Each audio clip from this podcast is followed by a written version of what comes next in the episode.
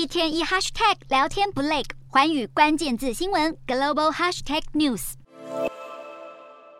俄罗斯无限期关闭北溪一号管线，断供输往德国的天然气，推高了全球投资人对能源价格与全球经济成长的忧虑，导致资金流向美元，让美元指数在五日一度突破一百一大关，来到二十年以来新高，成为市场上一枝独秀的货币。而相对的，欧元汇价则持续探底。除了打压欧元外，美元五日对英镑更达到一九八五年以来最强，成为今年八月份仅次于天然气表现最佳的资产。专家分析，美国联准会强势升息与乌俄战争所所引发的欧洲能源危机，再加上欧洲央行迟缓的升息脚步，都是吸引外资投入美国股债、推升美元的关键因素。这也让美国消费者在全球通膨高涨之下，还能保持强大的购买力。而专家认为，这种情况可能会持续下去。亚洲方面，随着美元走强，人民币迅速贬值，让在岸与离岸人民币兑美元五日分别跌破六点九四元与六点九五元。为了阻止人民币跌破七元关卡，中国人民银行五日宣布，将从九月十五日起下调。外汇存款准备金率两个百分点，从目前的百分之八降到百分之六，借此提升国内金融机构运用外汇资金的能力。另外，人行也表示，人民币汇率短期内将会呈现双向波动，而人行的首要目标是坚持稳定的货币政策，并兼顾好经济与就业的成长。